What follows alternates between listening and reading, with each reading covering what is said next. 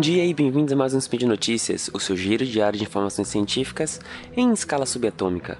Meu nome é Gabriel Lima e hoje no dia 2 maio no calendário Decátria, ou se você preferir, dia 7 de novembro de 2018 do calendário Gregoriano, falaremos de medicina. E no programa de hoje, veremos o câncer de próstata e o novembro azul. Qual a importância real do rastreio? Speed Notícias.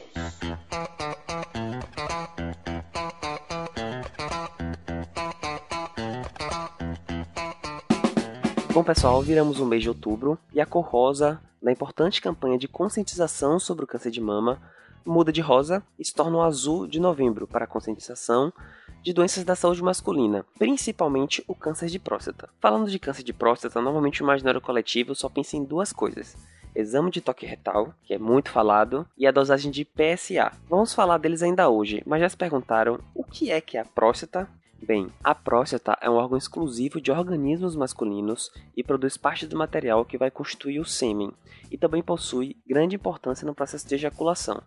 É, sempre que a gente pensa, às vezes o imaginário popular associa o sêmen a espermatozoide, mas na verdade o espermatozoide é a parte mínima do sêmen.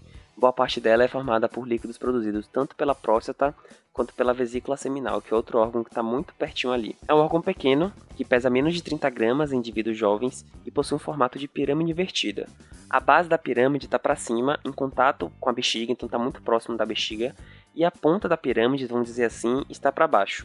Agora pensem comigo que a uretra, que é tipo um tubinho que a gente usa para urinar, sai da bexiga.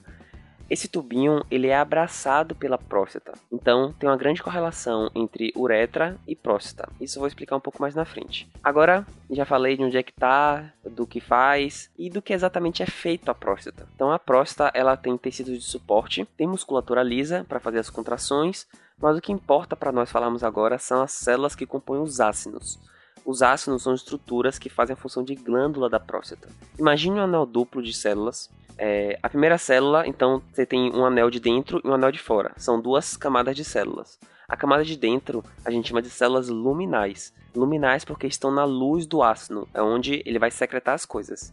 E o anel de trás são as células basais. Pela localização, é possível palpar a parte posterior da próstata pelo reto, o tão falado e tão temido por alguns exame de toque retal. Então, o exame é um procedimento bem simples que dura menos de 10 segundos e é feito com anestesia local com gel e luva. Mas por que é tão importante fazer esse exame? A parte posterior da próstata é o local que tem mais glândulas e é que demora mais de dar sintomas, porque os sintomas estão muito associados à obstrução da uretra.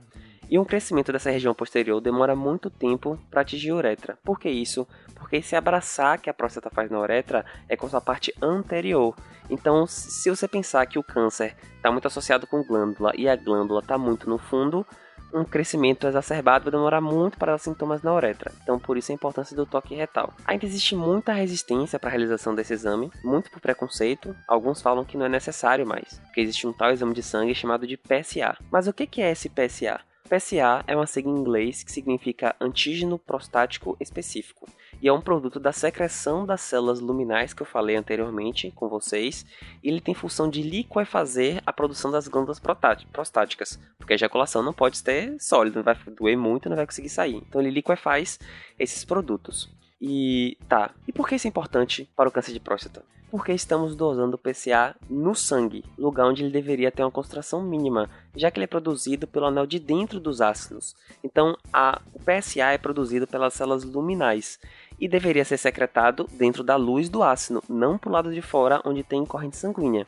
Então, essa é a importância do PSA, porque se você tem um PSA elevado, significa que tem alguma alteração de células basais, provavelmente, ou então de células luminais, e que esse, esse PSA está sendo excretado não mais no ácido, dentro do ácido, mas do lado de fora indicando uma possível neoplasia. Tanto o PSA quanto o exame de toque retal são importantes, eles não são excludentes e são complementares para uma avaliação mais completa da próstata. Mas vamos falar agora do câncer de próstata propriamente dito. Então, o câncer de, de próstata no Brasil e no mundo, na verdade, possui uma alta incidência. Segundo os dados do INCA de 2016, a taxa foi de 61,82 por 100 mil habitantes. Para vocês terem ideia, o segundo câncer mais incidente na população masculina foi o de pulmão, com 17,49 por 100 mil habitantes, é, três vezes mais do que o segundo lugar. Apesar disso, ele é um câncer que felizmente possui uma baixa mortalidade e uma alta taxa de cura, até pelo seu caráter de crescimento, principalmente se for descoberto cedo. Apesar disso, vem se questionando muito, inclusive pelo próprio INCA, o rastreio geral para a população masculina para o câncer de próstata. Mas por que isso? Porque apesar da maior evolução dos métodos de avaliação e de rastreio, a mortalidade pelo câncer de próstata não se alterou desde a década de 70, de 79 mais especificamente, inclusive com um leve aumento ao passar dos anos. Algumas características do próprio câncer podem explicar isso. O câncer de próstata tem uma evolução lenta e insidiosa, Câncer com estadiamento baixo, que representa boa parte dos cânceres de próstata, possui uma evolução de mais de 15 anos até 20 anos até evoluir para um estágio mais grave. Além disso, alguns estudos mostraram que o número de mortes por câncer de próstata não se alterava em pacientes que tinham rastreio ou não tinham rastreio. Nossa, Gabriel, mas que estranho, sim. O que ele está dizendo é que, independente de você rastrear precocemente ou não rastrear precocemente, não alterou a mortalidade, porque as condutas que eram tomadas eram muito mais posteriores e então não tinha, em tese, nenhum benefício de fazer esse rastreio precoce. Além disso, o rastreio é, pode gerar é, muitas vezes ansiedade e preocupação nos pacientes, né? Porque é uma condição que ainda é muito inicial e não tem tratamento cirúrgico e a pessoa fica com aquilo na cabeça que ela tem um câncer e não está sendo tratado. É, é um pouco paradoxal pensar que, nossa, rastrear e não rastrear não faz diferença, sim. Isso muito pela característica que eu falei é, antes aqui com vocês de que o câncer tem uma evolução muito lenta e que as condutas só, são, só podem ser tomadas a partir de um certo estágio. Ah, mas Gabriel, mas por que só pode tomar a partir de um certo estágio? Se eu tivesse um câncer de próstata, eu queria que arrancasse na hora. O problema é que no tratamento também existem riscos. Então, você pegar e passar um bisturi e arrancar a próstata é um procedimento que envolve anestesia, envolve centro cirúrgico e pode complicar, pode sangrar e esse paciente pode até ir a óbito. Então é uma coisa arriscada para um câncer que está dentro da próstata, localizado, que não tem metástase e que nós já sabemos que demora muito de ter metástase. Então, é muito preferível que nesses pacientes se faça uma vigilância, não um tratamento radical assim.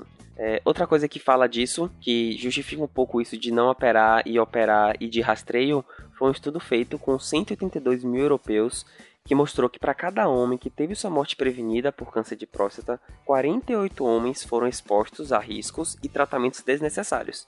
Então aqui não estamos falando de sintomáticos, a gente está falando de homens saudáveis que faziam o rastreio para o câncer de próstata de maneira ambulatorial e protocolar.